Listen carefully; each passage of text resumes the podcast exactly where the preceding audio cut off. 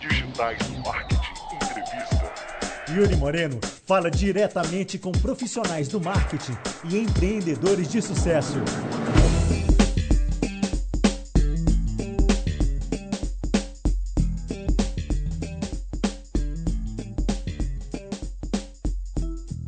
Fala galera, é Elder Lima falando, tudo bem? Sejam bem-vindos a mais um Digitais do Marketing Entrevista. Mais uma vez com um convidado especialíssimo. Só que hoje, excepcionalmente, nesse programa, o Yuri Moreno não vai fazer entrevista. Quem fez a entrevista fui eu. E o nosso convidado especial é o Luciano Larroça. Ele veio falar sobre Facebook Marketing, todas as técnicas e táticas que ele usa e que ele ensina no curso dele, o Facebook para Negócios. Recomendo muito, inclusive já fiz o curso. Foi um papo muito rico em conteúdo, um papo muito rico em dicas, é, discussão de estratégia, o que, que é certo, o que, que não é certo. Falamos até de Black Hat em Facebook. Espero que vocês gostem. Para a galera que já conhece o nosso programa, sabe que a gente começa falando da trajetória do entrevistado. Se você quiser pular essa parte, é só ir no 12 minutos e 20 segundos e já começar a pegar o conteúdo, as dicas e tudo mais. Um ótimo programa para vocês.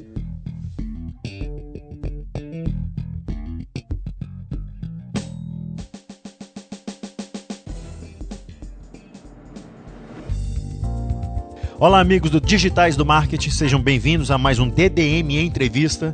Hoje com um convidado muito especial, diretamente de Portugal, para falar sobre Facebook Marketing, nosso amigo Luciano Larroça. Como é que vai, Luciano? Tudo bem? Oi, Helder. Tudo ótimo, tudo ótimo. Muito obrigado por este convite. Eu adoro falar sobre, sobre Facebook Marketing uh, e tenho a certeza que vamos compartilhar aqui bastante conhecimento. Obrigado por este convite.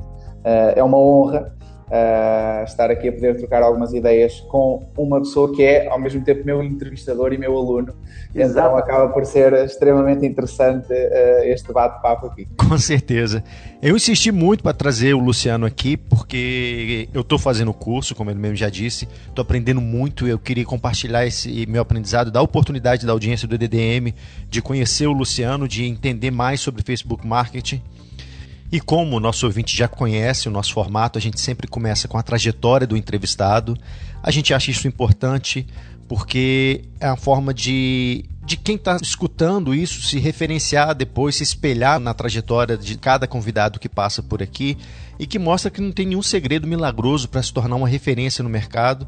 Sempre é muita entrega, muito estudo, muito suor de camisa e a gente vai saber um pouquinho mais de você, Luciano. Mas antes de mais nada, as pessoas aí devem estar curiosas ouvindo o seu sotaque. É, e eu sei que você não é português, então a gente quer saber de onde é que surgiu esse sotaque seu e como é que você chegou a ser uma referência no marketing digital, mais especificamente Facebook Ads. Bem, a minha história de vida é, é, é tudo menos comum. Uh, e vamos começar pelo princípio que, uh, como ela já falou, eu sou brasileiro, mas vim para Portugal com 3 anos então perdi praticamente o sotaque, apesar de que uh, eu troco o meu sotaque quando vou para o Brasil, quando passo mais ou menos uma semana, começo a recordar, o meu cérebro começa a pensar das expressões do sotaque, eu altero o meu sotaque para brasileiro uh, e consigo, para português do Brasil, consigo facilmente falar, nota-se em algumas expressões, mas uh, se não prestar muita atenção, alguém pensa que eu, não, que, eu, que, eu, que eu falo português do Brasil e não português de Portugal. Eu altero, o meu cérebro vai se recordando das coisas, como eu vou ao Brasil também todos os anos, eu consigo fazer essa troca. Tem até um vídeo meu na internet uh, a falar português do Brasil. Se depois, uh, não sei se o Helder terá a oportunidade de passar algum link aqui para a galera, mas depois eu passo também. Uh, um link meu com um sotaque diferente, então é um pouco estranho, mas vim para cá então quando a minha mãe se separou do meu pai. O meu pai acabou por ficar no Brasil, a minha mãe veio para Portugal e eu vim com ela. E então este meu sotaque ficou aqui e enfim, até chegar ao que eu faço hoje, foi um percurso Uh, Desengane-se que alguém que pensa que eu estudei marketing e depois comecei a falar sobre Facebook, nada disso. Uh, o meu primeiro trabalho foi como professor de ténis, então um percurso que não tinha nada a ver. Eu, com 16 anos, comecei a dar aulas de ténis. Uh, eu sempre joguei ténis, desde novo, então, com 16 anos, comecei a dar aulas. Aos 18, eu apanhei fruta. Aos 20, comecei a trabalhar num jornal. E uh, aos 25, então, publiquei o meu primeiro e-book. Então, é um percurso assim que não tem nada a ver uma coisa com a outra mas que foi crescendo e que, que uh, atualmente está na área de Facebook Marketing. No futuro, nunca sei Uh, como é que ele será, mas a verdade é esta área que eu estou apaixonado atualmente e é sobre ela que eu falo. E sobre o Facebook começou a acontecer isto porque uh, eu comecei a gerenciar a fanpage da escola freelancer, isto lá para final de 2011, mas, início antes, de 2012. Antes, só uma dúvida: é, você pulou do tênis para o e-book. Você foi tenista profissional?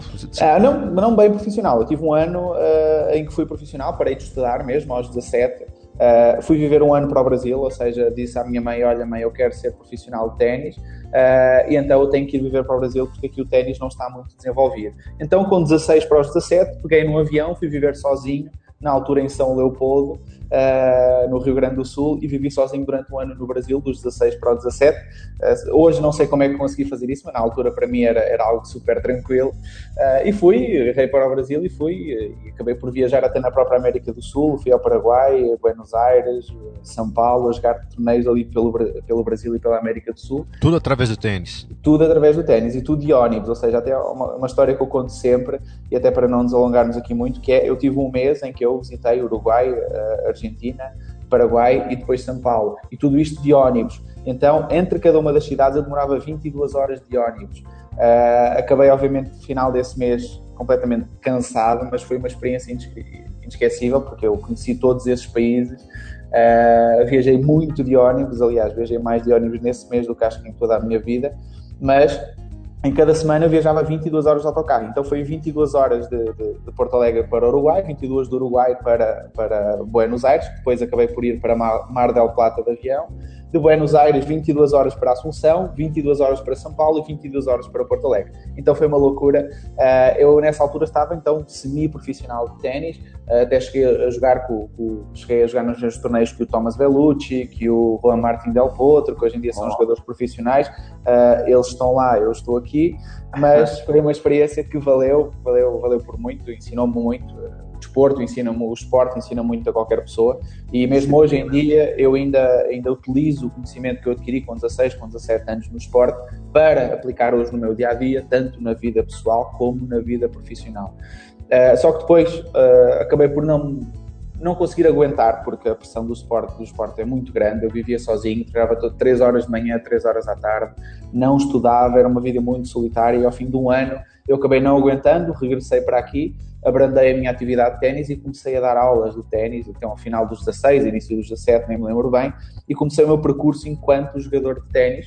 Uh, mais uma vez a viver sozinho, a minha mãe estava no Algarve, eu estava a 400 km dela, com 17 anos estava a viver sozinho outra vez, e pensei, isto só dar aulas de ténis é um saco, eu preciso de estudar, eu preciso de aprender aqui qualquer coisa.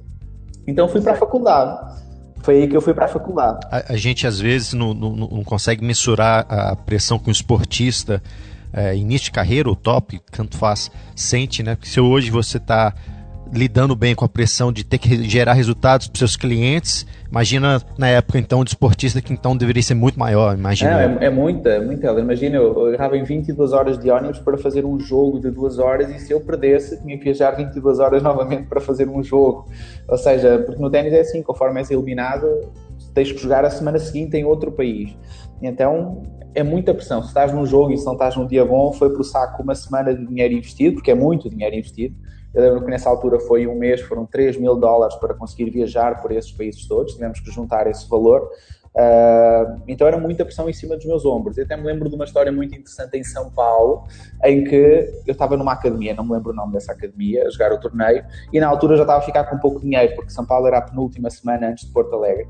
E eu disse: eu tenho que dormir em algum local onde eu não pago hotel e eu vi que lá naquele complexo desportivo havia um, não sei se é pavilhão o nome, nome correto aí no Brasil, é um, um estádio com o campo de vôlei e tinha algumas camas para as pessoas dormirem. E eu pensei, olha, isto vai fechar às, 20, às 10 da noite, eu vou entrar aqui a meio da tarde e vou ficar a dormir aqui nestas camas e no dia seguinte eu, quando eles fizerem tudo, eu escondo-me e depois saio. E assim eu consegui poupar dois dias de, de hotel. Só que havia um problema. Naquele, naquele local o teto tinha um buraco. E em São Paulo havia muitos mosquitos. Então eu acordei no dia seguinte todo picado, todo picado. Poupei 35 dólares do hotel, mas no dia seguinte estava todo picado de mosquitos. Então, Podia ter pegado dengue. Por acaso, acho que na, na, altura acho que nem, e não, não tinha ouvido falar de dengue. Então foi, foi, foi algo extremamente interessante, uh, porque no dia a seguir, obviamente, tinha jogo e estava mais cansado que outra coisa, porque eu tentava dormir e ouvia zumbidos, tapei-me com todas as roupas que eu tinha para não ser picado, uh, que saiu-me caro aquela, aquele hotel que eu poupei, saiu-me bastante caro. Mas, mas é assim, são, são histórias que ficam para a vida, não é? E que tem tudo a ver com o nosso papo, porque a gente está falando aqui o tempo todo de empreendedorismo, é escassez, o fazer muito com pouco recurso, é, de persistir, é empreender o tempo todo. Sim, sim, sim. E é o que eu digo, até hoje, todo esse conhecimento que eu adquiri no, no esporte ajuda-me no meu dia a dia. Uh, então, como eu estava a dizer, eu acabei por ir estudar para a faculdade, estudei jornalismo, ou seja, dava aulas técnicas durante o dia, das 9 da manhã às 6 da tarde, e tinha aulas de jornalismo das 6 da noite até à meia-noite. E fiz isso durante três anos, até me formar em jornalismo. Comecei a trabalhar num jornal, mas vi que não era bem, bem, bem aquilo que eu queria. Então, por acaso, na altura até tinha começado o blog Escola Freelancer, tinha começado a escrever, comecei a escrever algum conteúdo e agregado ao blog tinha também a fanpage da Escola Freelancer. Quando o Facebook ainda era algo que não era muito utilizado na altura. Estamos a falar final de 2011, início de 2012. E eu comecei a ver uma coisa. Comecei a ver, aliás, duas coisas. Por um lado, o Facebook estava a crescer muito por outro, estava a ter bons resultados com a minha página. Estava a conseguir gerar muitas visitas, muitas vendas através dela. Uh, e a terceira coisa é que eu estava a escrever artigos sobre o Facebook e as pessoas estavam a adorar. E eu pensei, por que não eu não escrevo um e-book sobre este tema? Se eu estou a ter resultados, se as pessoas estão a gostar do meu conteúdo, tem toda a lógica eu escrever algum e-book. As pessoas até me pediam um e-book. Então, na altura, publiquei o e-book Facebook para Negócios, que foi o primeiro e-book em língua portuguesa publicado sobre Facebook Marketing. Na altura só existiam uh, livros em inglês, não havia mais nenhum, e foi um sucesso logo na primeira semana. Vendemos logo centenas de cópias, porque realmente não havia mais nada e as pessoas queriam esse tema. Uh, e a partir daí tenho, tenho crescido, tenho tido mais clientes, cada vez clientes maiores, clientes que investem milhares de reais por dia. E aí surgiu a ideia então do Facebook para negócios, de criar o curso, não o e-book, criar o curso. E acabei por criar o curso Facebook para negócios que uh, lançou agora a sua segunda turma, em que o Helder está presente. Uh, se tudo der certo, dentro de alguns meses iremos lançar outras, mas para já ainda estou a dar as consultorias da primeira turma, da segunda turma, que ainda não terminou, nem de perto nem de longe. Aliás, antes desta entrevista estive a dar uma. E então uh, o meu percurso está mais ou menos nesta, nesta fase agora, não é? Lançar turmas de Facebook para negócios, atender clientes, a escrever conteúdo na escola freelancer, porque a área de freelancing é uma área também que me interessa. Uh, e vamos ver o que é que vamos fazer daqui para a frente. Bom, nesse período que a gente está falando de 2011, 2012, o Facebook mudou absurdamente, né? Antigamente, qualquer postagem que você tinha, você tinha um alcance absurdo. E muita fanpage, era, era fácil você entregar resultados para seus clientes. Claro. De lá para cá, a gente teve uma queda brusca, orgânica. É, qualquer postagem que a gente fazia, você tinha 20, 30% de alcance. Hoje, se você tiver 1 ou 2% de alcance, já levanta a mão para o céu. E isso alimenta a polêmica que o Facebook hoje só entrega é, é, o seu conteúdo se você pagar através do Ad, só entrega aquele alcance se você pagar. Mas de outra forma também, quando você diz isso, você ignora o crescimento da plataforma. Entraram mais de um bilhão de pessoas de 2011, 2012 para cá, por exemplo. Então era impossível a gente continuar tendo o mesmo alcance orgânico, com o mesmo rank, com essa quantidade de fanpage de pessoas que entraram ao longo dos anos. O que, que você sentiu, não para o especialista, mas para o anunciante comum que usava o Facebook para fazer negócio, se ele se desestimulou com esse alcance cada vez menor ou se não, ele continua empenhado em conseguir resultados com o Facebook? É assim, o que é necessário perceber é que, e o Facebook fala muitas vezes nisso, uh, que o newsfeed é apenas um local, não é? E quanto mais pessoas existem a postar naquele local, mais concorrência haverá. E o Facebook, obviamente, teve que criar um algoritmo que conseguisse controlar isso para colocar as coisas mais relevantes à frente das outras, porque senão seria uh, uma confusão enorme, estaríamos a cada segundo a ver um conteúdo novo e não acompanharíamos nada. Então, este é o primeiro ponto que é preciso guardar. O Facebook cresceu, o espaço no newsfeed é só um, no entanto, a concorrência aumenta e o alcance tem que diminuir, é óbvio. Segundo ponto, o Facebook é uma empresa e precisa de lucrar. Ou seja, não vamos ser hipócritas e dizer, não, não, o Facebook não quer ganhar dinheiro, o problema é apenas o espaço, o espaço no newsfeed. Não é. O problema não é apenas o espaço do newsfeed. O problema é que o Facebook também quer ganhar dinheiro. E obviamente não existe almoço grátis e o Facebook teve que começar a cobrar por esse alcance. Então eu acho que não dá para culpar nem um nem outro. A mistura é dos dois. É a concorrência e é o próprio Facebook. Agora, está mais difícil ou está mais fácil? Depende do ponto de vista. Porque o que eu acho é que quando uma plataforma cresce e se torna mais profissional, ela começa a separar os profissionais dos amadores. Tá bem? Eu acho que é isto que está a acontecer atualmente. Quem souber ser organizado, uh, postar bom conteúdo, vai conseguir ter um alcance interessante. Quem não conseguir, quem for completamente amador, colocar uma imagem que encontra em 5 minutos, publicar essa imagem e dar uma dica básica, ninguém vai prestar atenção, ninguém vai querer interagir.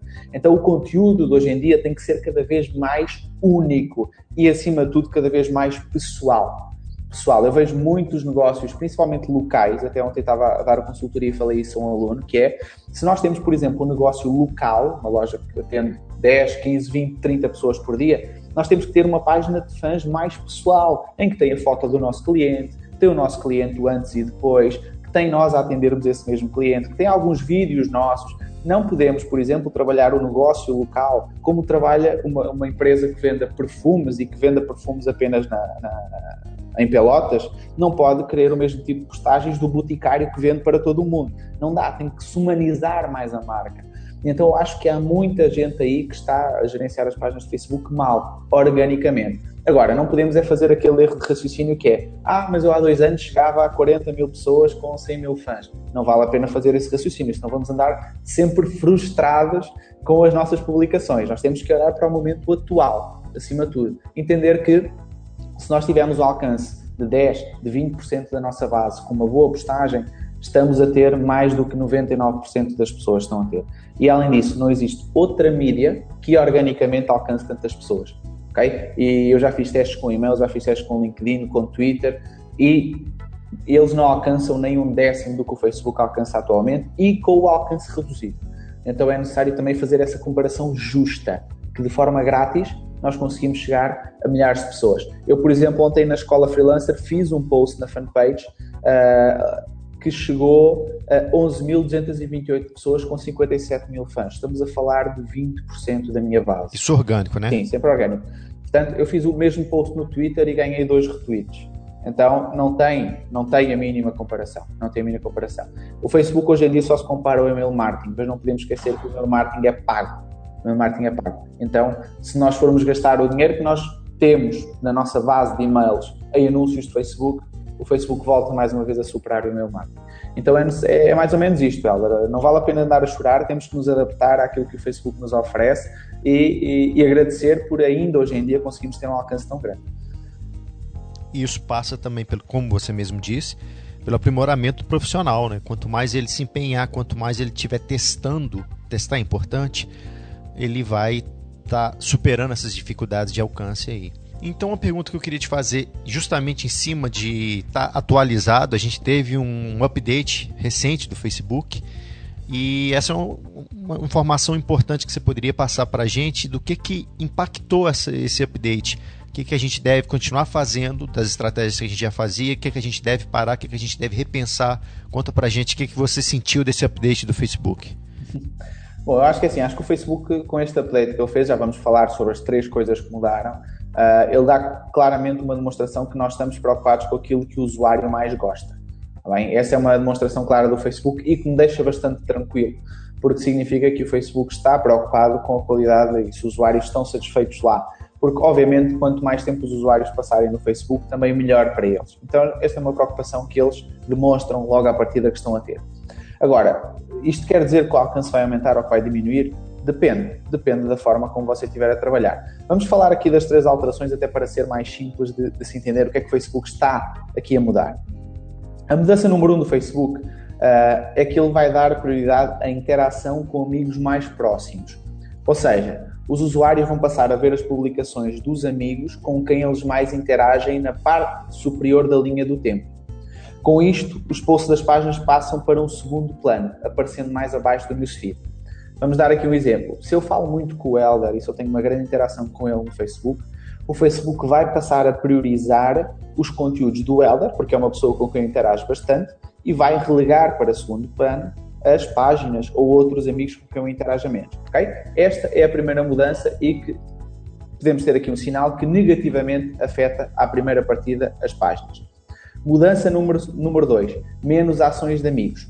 Ou seja, segundo o Facebook, muitos usuários estavam a reclamar que não gostavam de ver os posts de amigos curtindo e comentando outras publicações.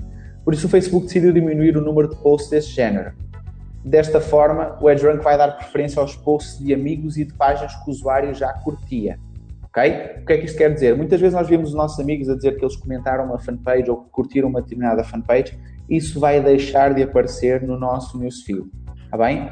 Por um lado, é ruim para as fanpages, porquê? Porque muitas vezes nós conseguimos publicidade gratuita através da interação dos nossos, dos nossos fãs que comentavam e depois aparecia no newsfeed dos amigos dele.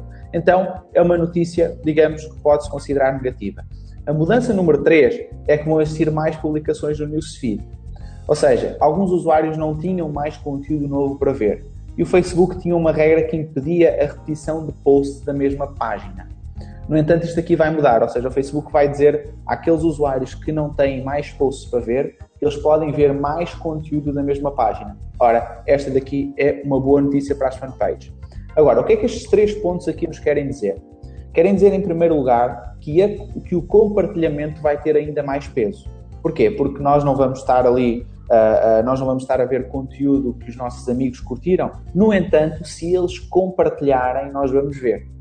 Então, isto dá logo uma indicação que você no Facebook deve focar-se mais a partir de agora no compartilhamento ao invés do comentário do like.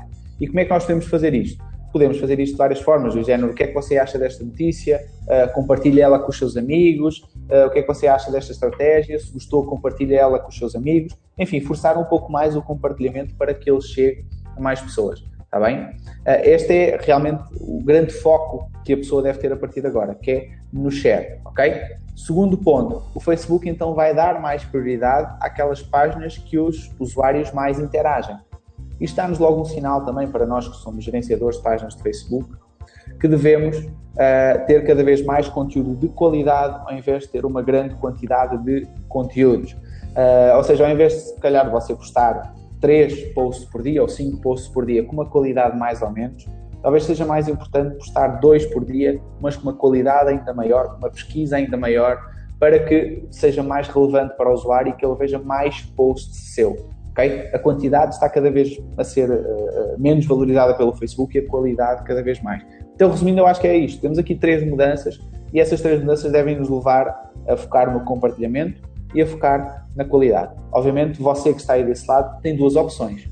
Ou reclama das mudanças e diz que agora já não pode fazer 10 posts por dia porque ninguém vê as suas publicações, ou por outro lado, ouve aquilo que nós estivemos aqui a falar e adapta a sua estratégia. Porque se você é empreendedor e não é capaz de se adaptar às mudanças que acontecem no mundo, às mudanças de leis, às mudanças das plataformas, o seu negócio também não vai durar muito tempo. E aqui no Facebook é exatamente a mesma coisa. Quem me dera todos os dias poder fazer tudo igualzinho e tudo dar resultado sempre. Era ótimo, mas não dá. Não dá. É ótimo e desinteressante, porque chega uma hora que sem desafio não dá. É. Né? Você acabou de falar de número de postagem, é claro que postagem, quantidade de postagem vai variar de business para business, mas eu queria saber o seguinte: um, um, portal de notícias, por exemplo, o G1, que entrega muita notícia diariamente. Sim, sim. Por outro lado, eu tenho uma loja de instrumentos musicais, uh, exemplo. E eu faço, sei lá, duas ou três postagens, eu vou testando que já me dá o retorno que eu estou esperando.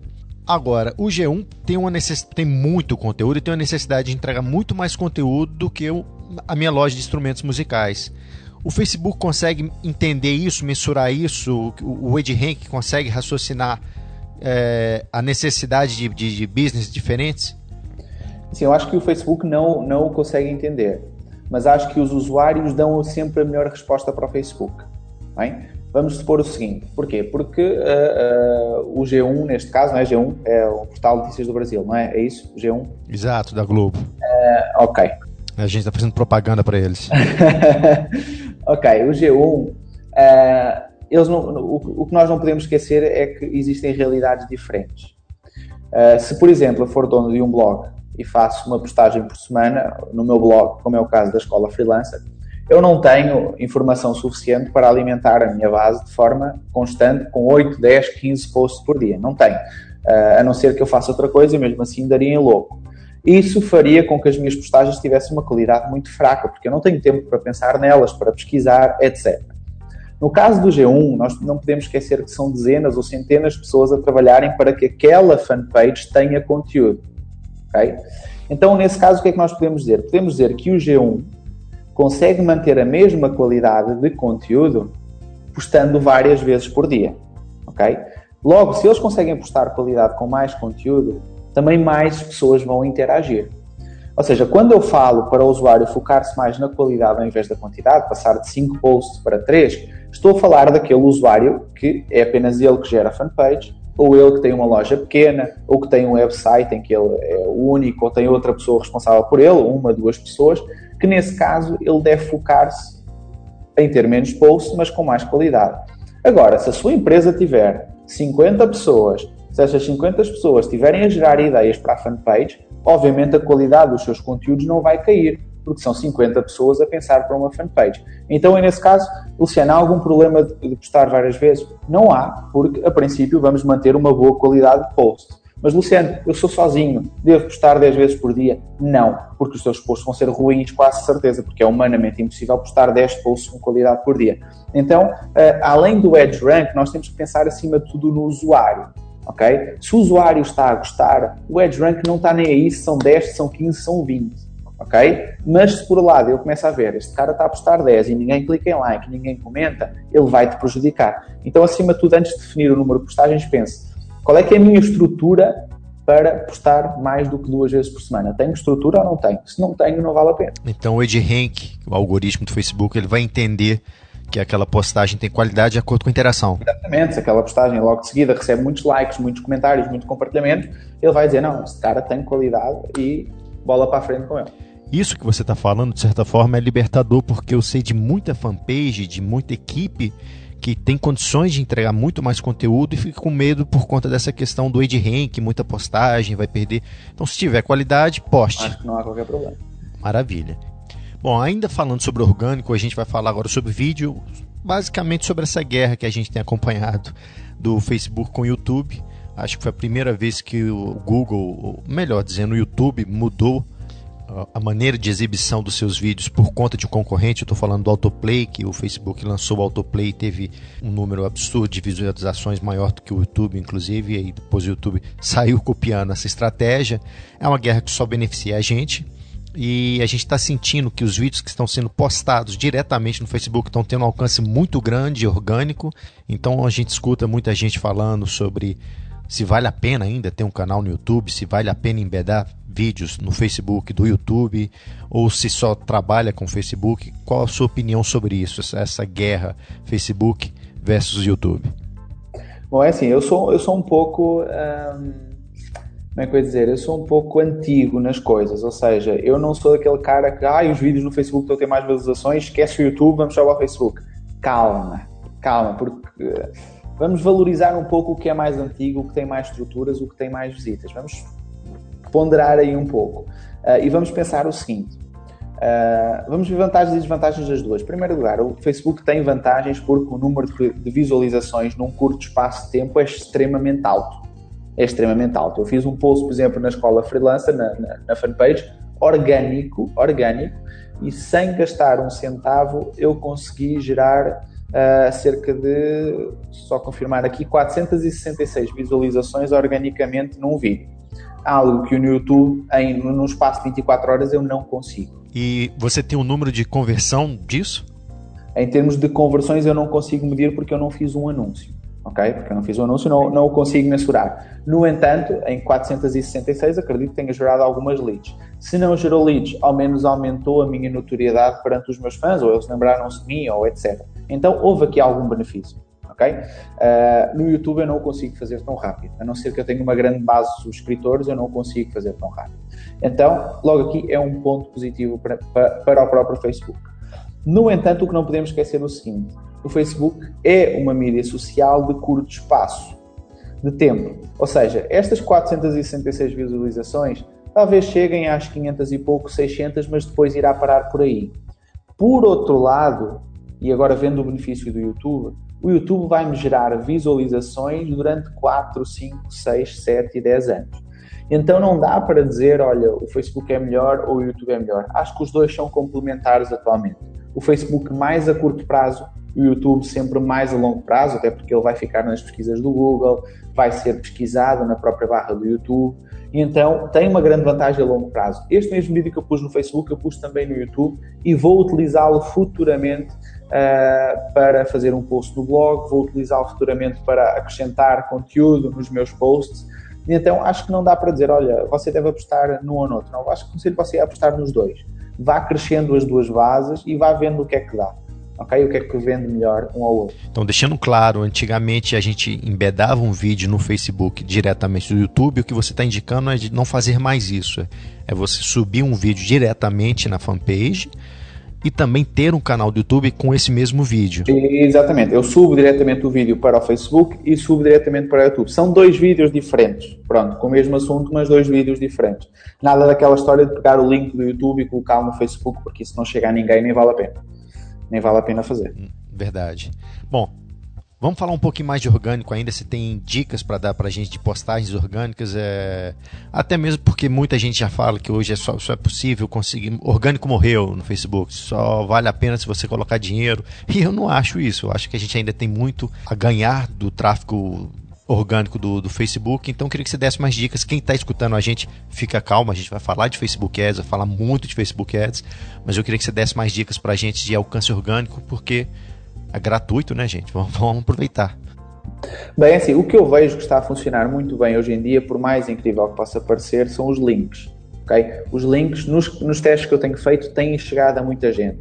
Mas agora, um dos testes também que eu tenho feito, uh, obviamente não tenho estudos que comprovem isto, atenção, ou seja, o que eu estou a dizer não é uma regra estudada ao fim de 5 mil fanpages, é uma regra que eu tenho estudado ao fim de meia dúzia de fanpages, mas já consigo retirar algumas conclusões, está bem? Portanto, não venham no futuro dizer, ah, mas o Luciano disse que não. No meu caso está a funcionar bem isto, e se você quiser experimentar, convido a experimentar.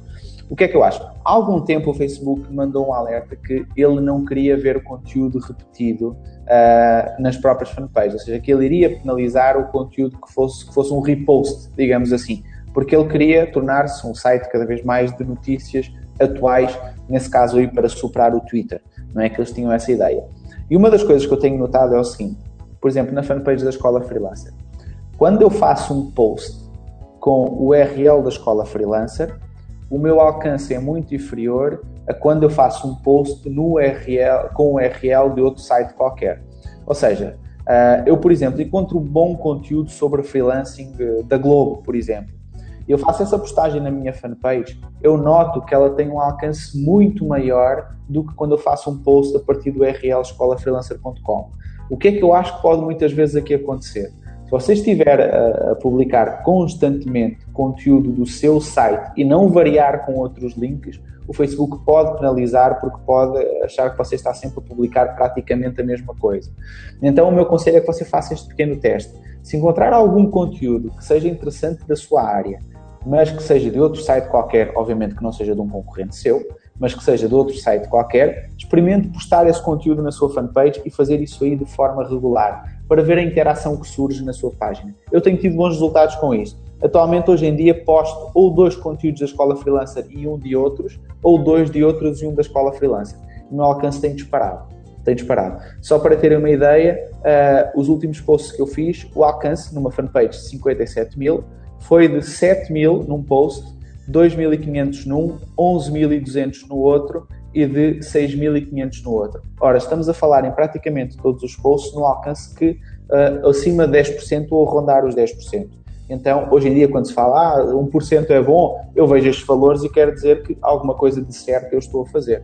E tem sido essa estratégia que eu tenho utilizado. Então, fica ao conselho, experimente, está bem? Uh, eu não sou o Edge Rank Checker para dizer que isto é um estudo com mais de 1.500 páginas, mas é um estudo com as páginas do Luciano e que se servir para ajudar na sua fanpage, melhor, é um conselho que eu deixo para, para testar aí no orgânico, fica, fica essa dica aí.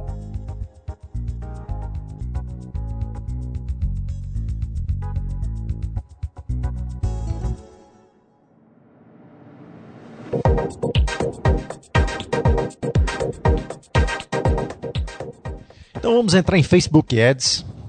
Só deixar uma menção que esse alcance orgânico de 10, 12% é alcance orgânico do Facebook e, moleque, Facebook raiz de 2012. Se você, ouvinte, desenvolveu estratégias também para ter alcance orgânico forte, manda para a gente, comenta aqui no nosso post para que a gente divida com a comunidade estratégias orgânicas, que sempre é muito importante. Sobre Facebook Ads, eu vou ajudar a nossa audiência e vou te fazer uma pergunta a queima-roupa. Me fala cinco estratégias matadoras sobre Facebook Ads. Bem, o Alda lançou-me agora uma bomba na mão, porque nós não tínhamos falado nada sobre isto anteriormente. Ele agora lança-me assim cinco e eu vou aqui pensar cinco rapidamente para vocês. não, eu vou dividindo as perguntas, pode ficar tranquilo. Vamos lá, uma cada vez. Enquanto eu vou dando uma, vou pensando nas outras. Vai lá que eu te ajudo. Então, a primeira, o que eu tenho reparado é que é assim, eh, obviamente a concorrência de anúncios de Facebook também tem aumentado. Okay? E uma das coisas que nós temos visto também é que os anúncios de Facebook estão a ficar cada vez mais caros. O que, mais uma vez, você volta a ter duas opções ou reclama e diz que os anúncios de Facebook não funcionam, ou adapta-se e entende que há cada vez mais anunciantes, logo aquele espaço tem mais valor. É, mas só para abrir um parênteses aqui muito rapidamente, em relação ao Google AdWords, está muito mais barato, né? Não tem nem comparação. Não ah. tem nem comparação. Então, uh, falando de outra forma, o Facebook está a ficar mais caro, mas ainda é a mídia muito mais barata do que qualquer outra. Pronto. Então, no LinkedIn, experimentem fazer um anúncio no LinkedIn. O mínimo por clique são 2 euros, quando eu experimentei. Então, se eu pagar 2 euros por clique no Facebook, corto os pulsos. Não tem, isso não existe. Então, é a mídia, é a mídia ainda mais barata e, em termos de poder de segmentação, é uma mídia muito poderosa. Então, o meu primeiro, a minha primeira dica é uh, que você vai ter que ser cada vez mais preciso naquilo, nos anúncios que você faz. E quando eu falo em precisão, falo principalmente em segmentação.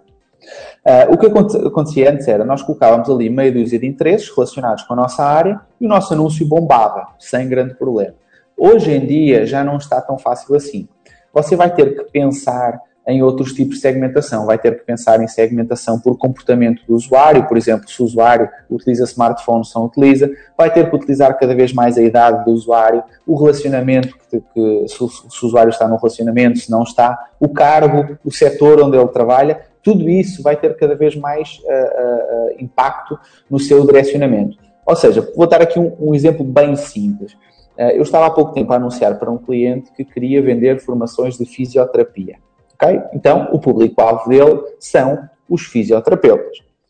O que é que nós conseguimos aqui analisar? O anunciante comum do Facebook iria anunciar com base nos interesses sobre fisioterapia. Ou seja, ia lá dizer, ah, eu quero anunciar para pessoas que mostraram interesse em fisioterapia, em fisioterapeuta, em fisioterapia em casa, etc, etc, etc.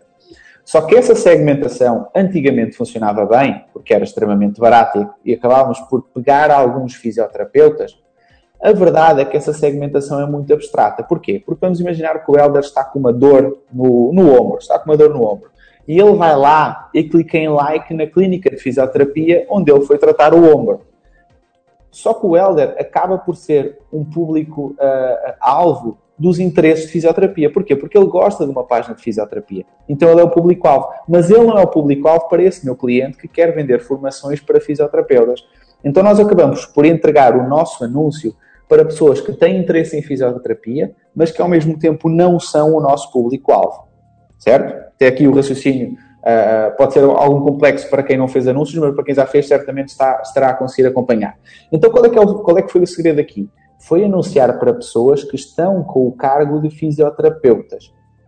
Ou seja, eu contornei a questão dos interesses com outra segmentação do Facebook. Porque o Facebook permite dizer assim, uh, Luciano, tu vais anunciar para pessoas que colocaram lá no seu perfil que são fisioterapeutas, que são osteopatas, que são uh, médicos, etc, etc, etc. Então, isto foi uma segmentação extra que eu fiz e que acabou por gerar mais resultados. Obviamente, eu até tive esse debate lá com o Jefferson no grupo. Uh, você não deve só se focar nesta, deve criar dois anúncios, um vocacionado para os interesses e outro vocacionado para os cargos e perceber qual dos dois performa melhor. ok? Mas esta é uma outra ideia que você deve ter dos anúncios de Facebook. Que uh, uh, se você não mesclar o seu anúncio para outro tipo de segmentações, se ficar só numa, você não vai ter bons resultados. Ok? Uma das formas de. Força, Elba, força. Vou te interromper rapidamente porque o que você está citando me fez lembrar que a gente teve uma mesa redonda esses dias é, sobre conversão.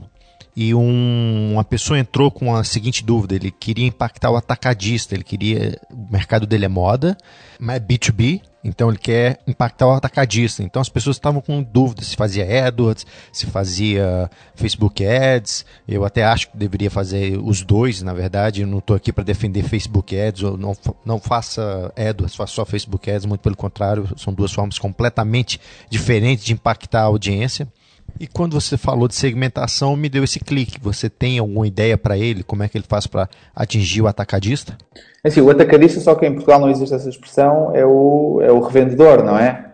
Isso, é revendedor. Ele, é, ele quer vender para outros revenderem para o cliente final. Ele diretamente não vende para o cliente final. Ele vende para o atacadista, o revendedor. Sim, sim, sim. O que é que nós podemos fazer aí em termos de segmentação? Não, não quer dizer que resulte porque eu nunca testei, mas vale o teste. Vale o teste que é, por exemplo, anunciar para pessoas que tenham o próprio negócio e que tenham interesse naquilo que, que você vai vender. Neste caso seriam calças, não é? Ou, ou qual é que seria o é, produto em questão? Moda feminina em geral. É moda feminina. Então, nós podíamos anunciar para pessoas que tenham um negócio próprio e que demonstrem interesse em moda feminina, por exemplo.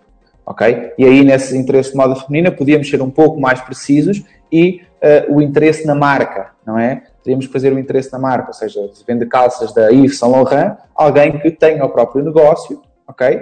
E que tenha demonstrado interesse na Yves Saint Laurent. Ou então alguém que trabalhe na área das vendas e que tenha demonstrado interesse na Yves Saint Laurent. Obviamente, depois o, o segredo aqui, além da segmentação, seria criar um copy extremamente eficiente que uh, levaria a pessoa a, a, entender que nós não queremos vender uma unidade, nós, nós queremos falar para você que é revendedor. Então já pensaria aqui num copy, por exemplo, de uh, revenda as calças da Yves Saint Laurent na sua loja. Uh, promoção, não sei, alguma coisa assim desse género. Ou seja, utilizar a segmentação mais o copy de forma a ser extremamente específico nesse aspecto. Você faria então segmentação por empresa e por cargo? Por, por cargo e por interesse, ok? Por interesse, ou seja, alguém no cargo, o Elder fosse o dono de uma loja e que tivesse no seu Facebook interesse pela Yves Saint Laurent, ou que tenha falado sobre as calças da Yves Saint Laurent. Então, nesse caso aí, eu iria pegar apenas donos das próprias lojas, retiraria grande parte do público em geral e ficaria apenas então com o interesse uh, com pessoas que tenham o próprio negócio e que tenham interesse nessa marca. Obviamente, não vamos chegar uh, especificamente a essas pessoas, mas talvez com algum estudo, principalmente no Audience Insights, seria possível perceber um pouco mais desse público, que tipo de páginas ele gosta, uh, uh, se eles estão mais no desktop, se estão no computador, que idade é que eles têm, que também pode ser interessante. Uh, enfim, existe aqui muita coisa que se pode, com mais algum tempo, só para terem uma ideia, muitas vezes uma análise a um público potencial demora uma tarde inteira a ser estudada. Ok? Demora uma tarde inteira a ser estudada. Então, aqui foi o que a gente conseguiu encontrar aqui em dois minutos mas com um pouco mais de pesquisa, certamente iremos perceber as páginas que eles acompanham, se eles são mais casados ou não, uh, são mais homens, são mais mulheres, logo aí também poderíamos segmentar, enfim, tornar cada vez mais específico. Já não dá para chegar lá, colocar meia dúzia de interesses e anunciar. Isso acabou também. Eu gosto de falar de B2B em Facebook Ads porque a maioria dos exemplos que as pessoas sempre utilizam é para público final, que é muito mais fácil de segmentar, né? Claro eu tenho uma produtora de áudio, além de trabalhar com marketing digital, eu sou músico, eu tenho uma produtora de áudio, que a gente faz música para publicidade, para cinema, para teatro. E o profissional das agências de publicidade que nos buscam, que nos contratam, ele chama RTV. Ou é o RTV que nos contratam, ou o diretor de criação. O diretor de criação também indica as produtoras que vão trabalhar no job. Então a gente está fazendo Facebook Ads, segmentando por cargo. Então a gente faz segmento por cargo de RTV, de diretor de criação, de redator publicitário. E também por uma questão de brand, a gente está trabalhando agências que são interessantes que a nossa marca chegue nelas. Então a gente pode fazer anúncio para pessoas que são que trabalham na África, para pessoas que trabalham na Almap BDO, para pessoas que trabalham na Filadélfia, enfim, agências que nos interessam que a nossa marca apareça lá. Eu não sei se essa estratégia é a melhor, acho que é até legal que você referende isso, que é também uma estratégia de B2B. Não, é uma estratégia, é uma estratégia interessante, desde que a comunicação depois seja, seja adaptada também ao, ao, usuário, mas é a melhor forma que se tem neste momento. E aqui eu passo já para, para a segunda dica, que é, uh, no entanto, no entanto, a forma mais poderosa ainda é através dos nossos próprios meios, ou seja, através do remarketing no, no nosso próprio website ou através da nossa lista de e-mails. Essa é a melhor forma, porque nós sabemos que as pessoas que estão lá têm claro interesse naquilo que nós vamos vender. Não estamos a deixar o Facebook controlar os interesses, nem os cargos, nem o usuário, porque o que é que acontece muitas vezes e porque é que eu digo para manter os interesses? Porque eu acredito que uma boa parte dos fisioterapeutas, que são fisioterapeutas, não têm isso no seu cargo, no Facebook. Não colocaram lá no seu perfil que são fisioterapeutas. Então eu eh, não os conseguiria encontrar se eu não colocasse os interesses, ficasse apenas no cargo, porque eles não preencheram o cargo então não teria como, como encontrá-los. Então, a nossa lista de e-mails, quando é subida para o Facebook, para nós anunciarmos apenas para a nossa lista de e-mails, o remarketing do nosso site, são as formas mais eficazes que nós temos de, de, de anunciar. E além disso, são formas também extremamente baratas uh, de nós anunciarmos, porque não vamos estar a perder dinheiro com pessoas que não interessam. Vamos direto àquelas pessoas que interessam. E ir direto no Facebook às pessoas é poupar dinheiro. Deixando claro para algum ouvinte que ainda não fez algum tipo de anúncio, remarketing é a forma de você reimpactar a mesma pessoa que visitou o seu site e novamente você vai enviar, se possível, uma outra mensagem do próprio Facebook para que ela seja reestimulada a fazer a conversão que você queira, seja ela se tornar lead, seja ela fazer uma compra de um produto seu, enfim, você vai reimpactar ela novamente no Facebook para ter mais uma chance de convencê-la a fazer aquela ação que ela não fez quando visitou o seu site pela primeira vez. Exatamente. E quanto, quanto à, à, lista de e-mails, é o seguinte: também é outra estratégia extremamente simples para quem nunca testou. Uh, o Facebook permite que você suba a sua lista de e-mails. Vamos imaginar que você tem um site e que as pessoas vão lá, deixam o contato para receberem mais informações. Você tem então essa lista de e-mails e pode agarrar nessa mesma lista, subi-la para o Facebook e depois o que o Facebook vai fazer é muito simples. Ele vai entender se o e-mail que você deu para ele é o mesmo e-mail que a pessoa faz o login dentro do Facebook. E se for o mesmo, ela consegue entender, ah, esta é a pessoa do Facebook. E ela, e ela depois, o Facebook depois faz um anúncio para essa mesma pessoa. Uh, isto acaba por ser extremamente relevante porque se a pessoa já foi lá ao, ao seu espaço, ao seu site, se já deixou o e-mail, já demonstrou um interesse claro, se depois para ela aparece um anúncio relativamente à, à sua marca, as chances dela comprar são extremamente elevadas. E até dei um exemplo num dos webinários de venda do Facebook para negócios, em que nós conseguimos gerar, com um investimento de cerca de 100 reais, conseguimos gerar 9 mil reais em vendas. Então é um, retorno sobre investimento enorme. Mas porquê? Porque nós tínhamos o e-mail dessas pessoas, comunicamos para ela o que elas queriam ouvir. Então isso aí traz logo uma taxa de conversão extremamente alta. Isso é maravilhoso, cara. Você imaginar que você colocou 100 reais e teve um retorno de 9 mil reais. É, a gente está falando de um público, um mailing muito grande, um, um mailing não tão grande assim, mas um ticket de compra alto, especificamente nesse exemplo que você citou? O público era pequeno, estávamos a falar de um público de 2 mil pessoas, 3 mil pessoas, não mais do que isso. Era um produto com ticket alto, 1.200 reais, mas uh, obviamente isso é sempre tudo relativo não é? Porque se temos um produto mais barato, mais pessoas compram, se temos um produto mais caro, menos pessoas compram, mais rentabilidade nós temos. Então, uh, obviamente, um produto mais caro dá-nos mais margem, mas não quer dizer que se você tiver um produto que custa 30, 40, 50 reais, que possa fazê-lo. Não possa fazê-lo. Aliás, até trabalho com um cliente em que nós vendemos capinhas para celular e uh, atualmente nós conseguimos ter uma conversão, ter uma despesa, um custo por conversão de 20 reais para um produto que custa 89, 79. Então, uh, é um produto eh, até barato, mas que com, com estratégias do Facebook nós conseguimos tornar eh, essa conversão muito mais barata para nós e o que compensa dar-nos alguma margem. Na hora que ele te entregou 100 reais, você devolveu 9 mil reais para ele em Facebook Ads, ele fez uma estátua para você na empresa dele? não, não, não, não, não, não fez. Mas é bom porque o cliente valoriza o nosso trabalho e mantém-nos durante mais tempo, né? passamos a ser essenciais para ele. E o Facebook também dá esta outra oportunidade de negócio, e para quem não sabe, que é você pode trabalhar enquanto gerenciador de anúncios ou, ou, ou fazer postagens na fanpage de um cliente seu que vai pagar para você fazer esse próprio gerenciamento. Não é? Aquilo que acontece atualmente comigo. Eu faço postagens nas fanpages dos meus clientes, eu faço o gerenciamento dos anúncios dos meus clientes e eles me pagam para que eu faça isso. Resumindo, eles pagam para eu estar no Facebook. Mais ou menos isto. Uh, e é um mercado que está em cada vez mais expansão. Uh, porque o Facebook está a ficar mais complexo e uh, o Cantos, um, o dono de um pequeno negócio, conseguia ali postar meia dúzia de coisas e ter algum resultado. Hoje em dia já não consegue. Ele precisa de alguém que pense no conteúdo, precisa de alguém que pense nos anúncios, que saiba mensurar e uh, eles estão à procura dessas pessoas. E se você atualmente uh, quer aprofundar-se um pouco mais de Facebook, além do seu próprio negócio, ainda ganha outra área de negócio que é revender o seu conhecimento para outras pessoas. Eu costumo falar também com alguns clientes que eu atendo é, a possibilidade que o Facebook te entrega através de algumas ferramentas tipo Leads App, é de a gente anunciar, impactar quem já é fã da, da página através das notificações. Ou você manda um anúncio ali ou entrega um conteúdo que seja relevante, que ali também não pode ser área de spam.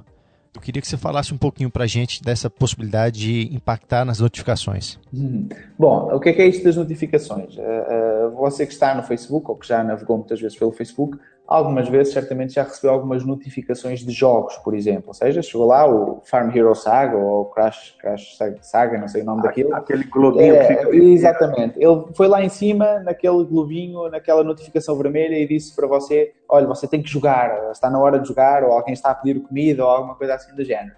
E o que o Leads App faz é permitir que você uh, envie essa notificaçãozinha para os seus fãs para os seus fãs ou para as pessoas que subscreveram o Leads App. Uh, o que é que você faz aqui neste caso? Como é que funciona na prática? Você faz um anúncio, por exemplo, para a pessoa. Vamos imaginar que neste caso aqui nós queremos vender uh, cursos de fisioterapia. Nós fazemos o um anúncio para essa pessoa. Essa pessoa clica no anúncio e vai aparecer ali uma autorização, a pedir para ela, olha, nós queremos, queremos pedir autorização para o Leads App uh, enviar notificações. A pessoa vai lá, aceita, acede à página e nós ficamos com autorização do Facebook para enviar notificações para essa pessoa.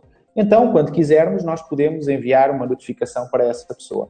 Qual é que é a grande vantagem disto? É que com a notificação você garante que todas as pessoas que assinaram essa autorização recebem a notificação, o que é uma vantagem muito grande, porque quando você faz um post orgânico quando faz um anúncio, você não consegue ter a certeza que esse post ou anúncio vai chegar a todas as pessoas. Por outro lado, a notificação permite que isso aconteça. Então é uma ferramenta extremamente poderosa. Uh, no entanto, deve ser utilizada com cautela, porque como chega a toda a gente, uh, pode também ser considerada como spam. Uh, o usuário pode encher o saco de, estar sempre a receber as suas notificações e parar de receber, porque ele pode também dar essa ordem ao Facebook. Então deve ser utilizada com cautela, é uma ferramenta poderosa, mas deve ser utilizada com cautela.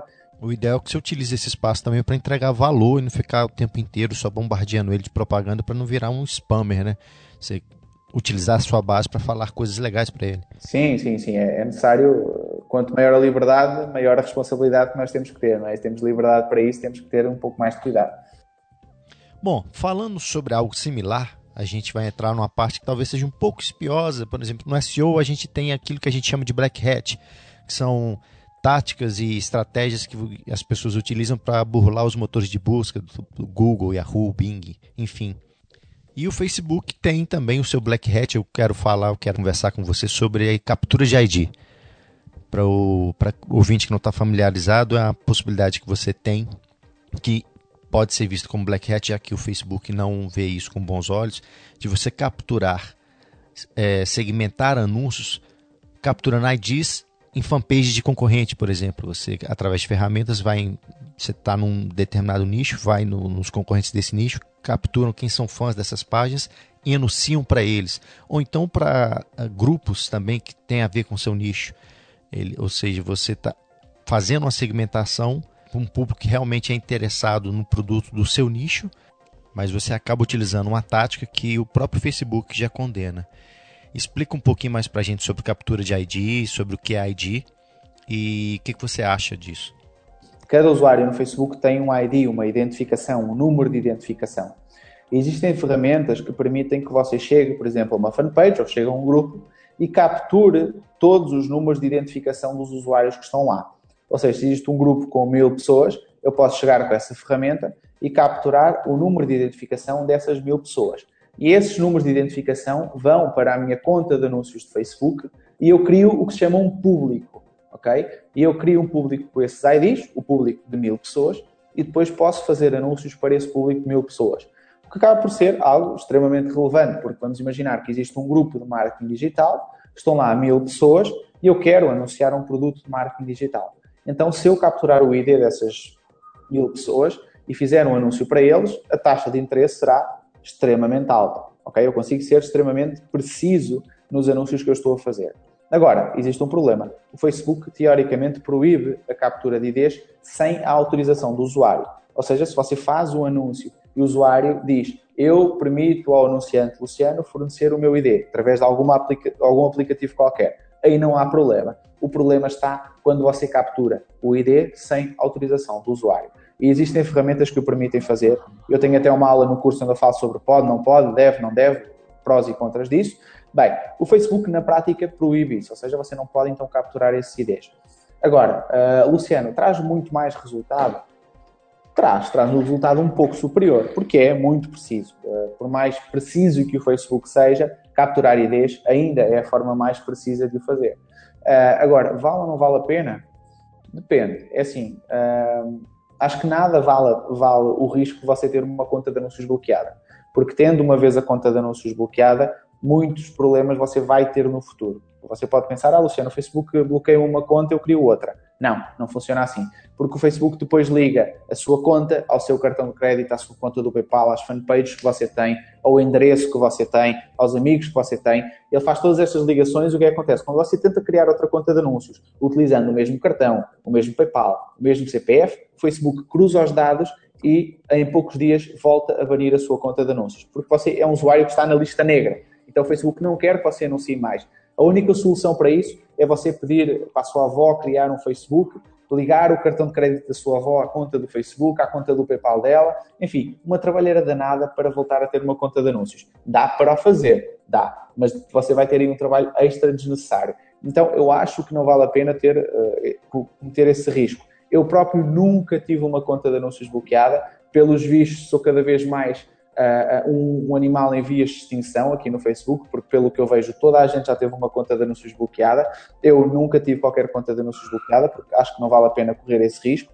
Agora, se você quiser fazer, esteja de livre vontade, você vai ter melhores resultados. Agora, depois não chorem a dizer que o Facebook é injusto, que você apenas fez um anúncio e mimimi, mimimi, porque você não cumpriu as regras da plataforma onde você está a jogar e eles é que mandam. Uh, então fica aqui a minha dica: quer capturar ideias?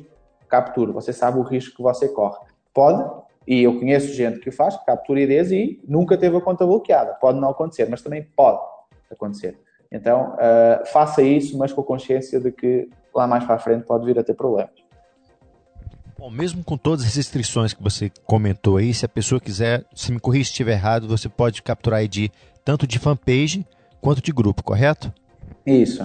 A questão que eu quero levantar é qual a eficácia real disso quando você pensa em fanpage, porque a gente sabe que tem muita fanpage que sai comprando fã de forma desordenada, ou de fã que não interage, ou então não nutre ou não alimenta aqueles fãs que estão ali. Então tem gente que tem um perfil no Facebook, entrou numa fanpage e nem lembra que está naquela fanpage. Então era legal fazer essa análise também, se compensa, correndo todos esses riscos de ter sua conta de anúncio bloqueada, fazer essa captura mesmo de ID de concorrentes e se vai correr esse risco, por que não focar só realmente em grupos, já que grupo tem pessoas possivelmente mais engajadas, porque elas tiveram um estímulo de entrar dentro do grupo não através de um anúncio para virar fã de uma página. Então você pode estar, no final das contas, dando um tiro no próprio pé se focar apenas em capturar fãs de concorrentes. Porque talvez você pode, além do risco, pegar gente que não é tão qualificada assim para você. É, pode acontecer. E além disso, capturar IDs das páginas é mais difícil do que capturar IDs dos grupos. As ferramentas normalmente não têm qualquer problema em capturar a totalidade dos membros de um grupo. Já nas páginas, normalmente capturam 10, 20%, não capturam mais do que isso. Então, deve haver alguma restrição aí do Facebook nesse aspecto, mas hum, é uma vantagem capturar de grupos, mas enfim, você que sabe o risco que corre, uh, o futuro de anúncios de Facebook está, está na sua mão, digamos assim. Bom, aqui no Digitais do Marketing a gente fala muita coisa sobre marketing de afiliação. Eu conheci você através de um link do Rafael Reis, que é de, da área de afiliação do Afiliados Brasil. Vi um webinário seu também com o Faustino, que também é do Afiliados Brasil. E vocês falavam muita coisa sobre marketing de afiliação. É, eu queria que você comentasse um pouco e desse dicas para as pessoas que são afiliados e como elas podem ter melhor performance através do Facebook nas campanhas de afiliação delas. É assim, quem trabalha com marketing de afiliação, uh, ou seja, marketing de afiliação é alguém que promove produtos terceiros em troca de uma comissão. Uh, e quando alguém começa a fazer isso do zero, principalmente, que há muitas pessoas a começarem do zero, aquela história de criar um blog, escrever textos sobre o assunto, etc., é uma estratégia com um período de, de resultados que demora a chegar. Demora a chegar. Uh, por outro lado, o Google AdWords também é um pouco restrito nesse aspecto e também não é a melhor opção. Então o Facebook é atualmente a melhor forma de quem está a trabalhar com marketing de afiliados começar a gerar algum resultado. Algum resultado. Uh, então quem está a pensar a trabalhar com afiliados, obviamente eu aconselho a utilização de anúncios de Facebook, mas uh, uma ressalva aqui.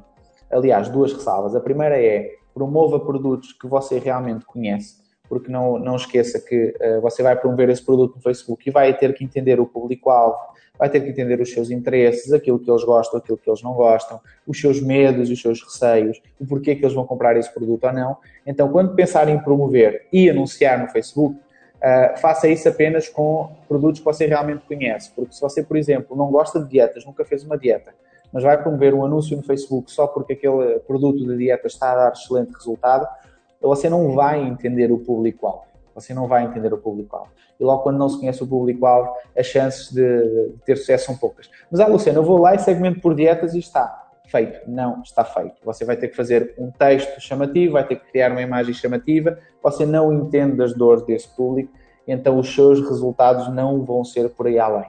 Mais vale pegar num produto só, investir mais dinheiro nesse produto e uh, realmente gerar resultados com ele. Tá bem? Esta é a minha primeira dica para quem quer trabalhar com marketing de afiliados no Facebook. Porque eu vejo muitas vezes uh, afiliados que estão a começar e dizem, ah, Luciano, eu testei aquele produto, não consegui, testei aquele produto, não consegui, testei aquele, aquele, aquele. E eu fico a pensar, porquê é que você não se focou só num produto, tentou entender uh, uh, porque é que não estava a dar resultado, melhorar os anúncios, tentar vender outra vez? Não, não funciona a troca, não funciona a troca. Não pode ser assim. Um pouco mais de tempo a pensar no produto que vamos promover, um pouco mais de reflexão, como eu disse aqui muitas vezes, para segmentar um anúncio, uh, nós ficamos uma tarde inteira a pensar nas possibilidades de segmentação. O trabalho que você faz na altura de promover um produto também deve ser o mesmo. Perca uma tarde a analisar os produtos, prós e contras, margem de conversão, tamanho do público. Você pode utilizar, por exemplo, uh, o Audience Insights para perceber o tamanho da aceitação de um público dentro do Facebook, porque você anunciar para um produto que tem um milhão de interessados e outro que tem 200 mil é completamente diferente ok? Então também utilizar as estatísticas do Facebook para perceber esse anúncio, esse, esse tamanho desse mesmo público, também é outra, outra dica aqui interessante que eu trago. A segundo, o segundo ponto que eu quero falar sobre o marketing de afiliação é que o Facebook também está cada vez mais restrito uh, uh, nesse tipo de mercado, ou seja, eles estão a prestar cada vez mais atenção em algumas áreas e a proibi-las dentro do Facebook.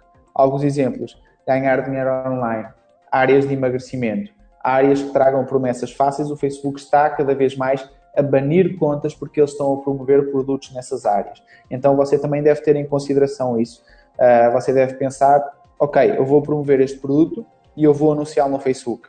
Eu posso anunciá-lo no Facebook, porque se não puder, você vai ter todo o trabalho, vai fazer um anúncio, vai rodar durante dois minutos e o Facebook vai dizer, você não pode promover isto aqui. Então você acaba por perder demasiado tempo. Acho que deve pensar no produto para promover como um todo é um bom produto e é uma boa plataforma para o promover? Sim ou não? Você não pode anunciar aquele produto ou, na verdade, você não pode anunciar de certas formas aquele produto? Existem duas coisas. Você não pode anunciar aquela área ou você não pode anunciar dessa forma esse produto. Então vamos pegar uma área, por exemplo, emagrecimento. Pode-se anunciar a área de emagrecimento? Pode anunciar emagrecimento, desde que não faça, não faça promessas falsas. Desde que não coloque a imagem do antes e depois. Ou seja, reduz muito as nossas hipóteses de conversão ok? Reduz-nos um pouco aí as hipóteses. Uh, vou dar outro exemplo. Eu tenho um curso além do Facebook para negócios, que é o Fanpage Hero, que ensina um consultor de Facebook a vender os serviços para outras pessoas. Só que eu fazia anúncios para esse, eu pensei logo em fazer anúncios para, para esse curso e a minha primeira ideia foi ganhe dinheiro como consultor de Facebook Marketing. Só que o problema é que as palavras ganhe dinheiro não, não, não posso utilizar no Facebook. Então tive que dar a volta aqui à questão. Então muitas vezes não é a área em si, mas sim a forma como nós vamos promover. Existem determinadas áreas que, que não se tornam rentáveis quando o Facebook restringe muitas palavras-chave, muitas formas de anunciar que nós temos. Existem esses dois, bem visto, Heller, existem esses dois pontos aí.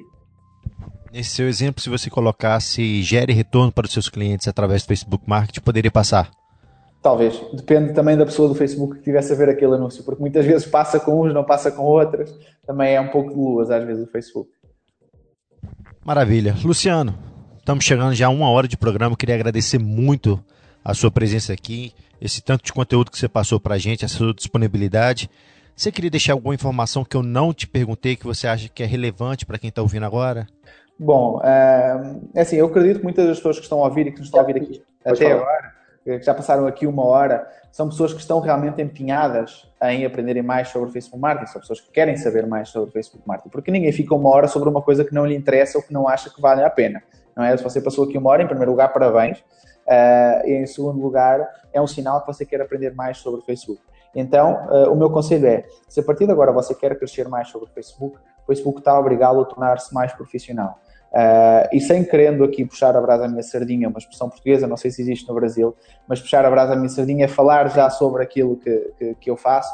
É o seguinte, eu vou falar só aqui sobre dois aspectos do Facebook para negócios que eu acho que podem ser um diferencial para o seu negócio. O primeiro é, o Facebook para negócios é um curso completamente diferente de todos os outros, e o Heller talvez possa confirmar isso aí, que é um curso muito mais vocacionado para o aluno, em que traz uma hora de consultoria e traz aulas bem mais dinâmicas do que outros cursos na área trazem. Ou seja, área, aulas dinâmicas é o quê? Em todas as aulas eu estou lá a falar com vocês, está a minha cara, está uh, eu a fazer na prática as coisas, não estão PowerPoints teóricos sobre o que é que você tem que fazer, não é na prática, você vai aqui, vai ali, eu faço zoom in, faço zoom out, uh, vou para um lado, vou para o outro com a minha cara, enfim, são aulas bem mais dinâmicas, aulas bem curtas para que você tenha facilidade em aprender. Então, esta é a primeira grande vantagem que eu vejo aqui no Facebook para negócios. A segunda é a interação. Nós temos lá um grupo que interage bastante uh, e eu também estou sempre disponível para ajudar qualquer aluno ali dentro do Facebook para negócios, uh, uh, retirando as suas dúvidas através até do próprio chat do Facebook e através da hora de consultoria que eu tenho com cada aluno. Ou seja, cada aluno que entra no Facebook para negócios vai me dizer, Luciano, o meu negócio é este, o meu objetivo é este, o que é que eu tenho que fazer?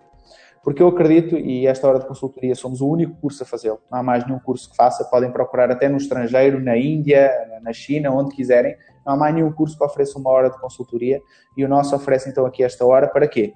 Para, porque além do saber como fazer, você tem que saber como fazer no seu negócio. E acho que isso aí é que é o mais importante. Então fica a minha dica, se você já ficou aqui uma hora a falar connosco, se quer aprender mais sobre o Facebook, quando abrimos uma nova turma, então fique atento.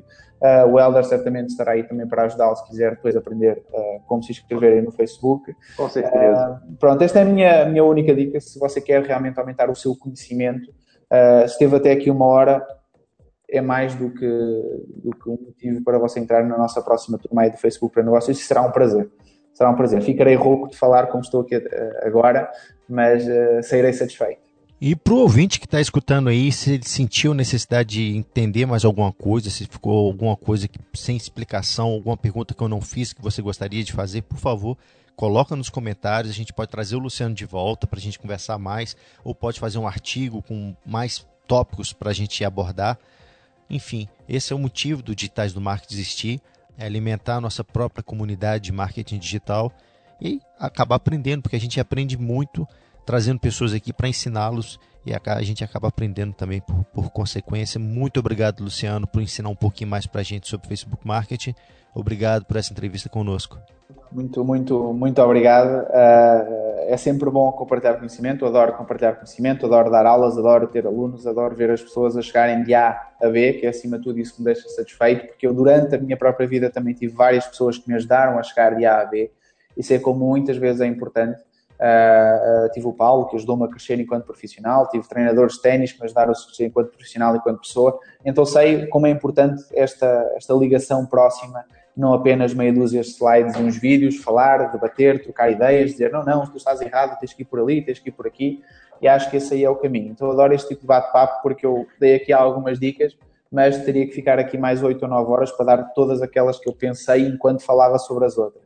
Mas isso fica, quem sabe, para, para um próximo podcast. Eu estou aqui também para deixar já disponível para quando quiseres uh, um próximo podcast e estás à vontade para me convidar, porque eu adoro, adoro este tipo de coisas. Maravilha. Quer deixar os seus contatos na internet aqui para gente? Sim, sim. Quem quiser, no Facebook pode adicionar-me. Uh, basta pesquisar por Luciano La Roça, com dois R's e com dois S's, atenção. Uh, não acredito que existam muitos Lucianos La Roças no Facebook, então se pesquisar, provavelmente eu sou o primeiro. Uh, mas se quiser me adicionar, antes de fazer isso, deixe-me uma mensagem, porque eu não adiciono gente que, que não conheço ou sem uma justificação.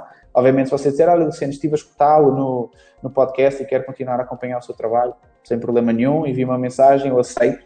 Uh, ou então procurar aí para, pela fanpage FB para Negócios, uh, que é encontrar aí no Facebook. Não sei se depois o Helder poderá enviar aqui alguns links para as pessoas que quiserem também acompanhar o meu trabalho, talvez seja a forma mais uh, prática de o fazer. Mas se procurarem pela minha conta no Facebook ou no próprio Google, vão encontrar a Escola Freelancer, vão encontrar o meu perfil no LinkedIn também, que eu utilizo bastante. E, e, é mais ou menos por aí, mas não vão deixar de me encontrar, porque não há muitos Lucianos lá Roças por aí. É isso aí. Muito obrigado, Luciano. Muito obrigado a você que está ouvindo a gente durante essa última hora. Obrigado mesmo pela sua atenção. Até o próximo Digitais do Marketing Entrevista. Um grande abraço. Abraço.